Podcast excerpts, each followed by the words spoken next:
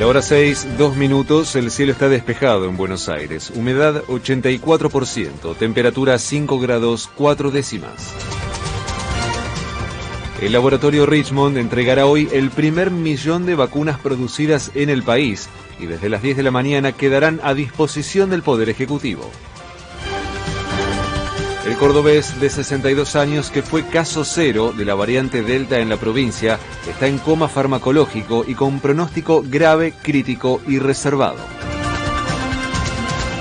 La subsecretaria de Gestión de la Información del Ministerio de Salud bonaerense, Leticia Seriani, informó que por día en la provincia ya hay más pacientes de COVID dados de alta que ingresados a internación. Eh, estamos viendo la efectividad de la vacunación en los casos, en la disminución de los casos que, que viene de manera sostenida desde hace más de 10 semanas ya. Y lo estamos viendo también en las internaciones. Estamos teniendo por primera vez en la provincia de Buenos Aires mayor cantidad de egresos diarios que de ingresos a las terapias intensivas. Ese es un dato sumamente positivo, yo creo que es el dato más importante para nosotros. Durante la última jornada se detectaron 11.397 nuevos contagios y se confirmaron 223 muertes más por coronavirus. El gobierno lanzó un plan de créditos a tasa cero para monotributistas y autónomos con un tope de 150 mil pesos por beneficiario. La justicia dio por finalizada la quiebra de la petrolera Oil Combustibles y su dueño, el empresario Fabián de Sousa, denunció que la AFIP de Cambiemos los asfixió financieramente y les generó una deuda de 2 mil millones de pesos. Tomaron la decisión que tenían que quebrarnos, para eso nos pusieron un caballo Troya dentro de la compañía, que es eh, Rosner y de la Torre. Después que dejamos la administración de la compañía nos pusieron presos, desde diciembre hasta marzo y después en abril de nuevo. En mayo cuando la quiebran, esta gente no había pagado nunca impuestos. Desde octubre del 2017 hasta mayo del 18 debían 2 mil millones de pesos más impuestos. Y ahí no había habido intimaciones, no había habido embargos.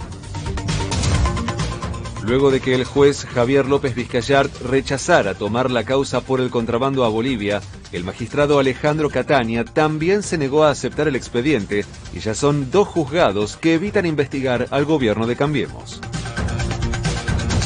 Diego Santilli anticipó que no debatirá con Facundo Manes durante la campaña previa a las PASO.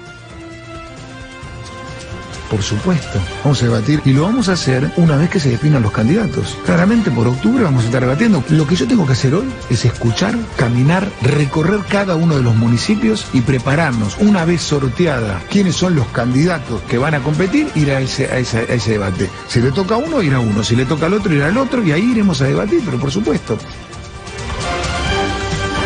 Patria Grande. Tras el asesinato del presidente de Haití, las elecciones generales fueron pospuestas para el 7 de noviembre.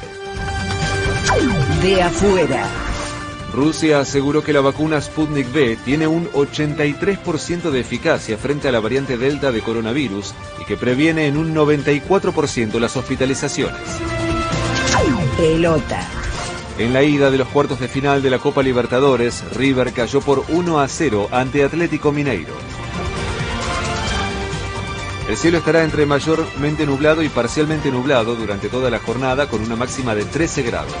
En este momento el cielo está despejado en Buenos Aires. Humedad 84%, temperatura 5 grados 4 décimas. Federico Martín. Somos AM750. Derecho a la información.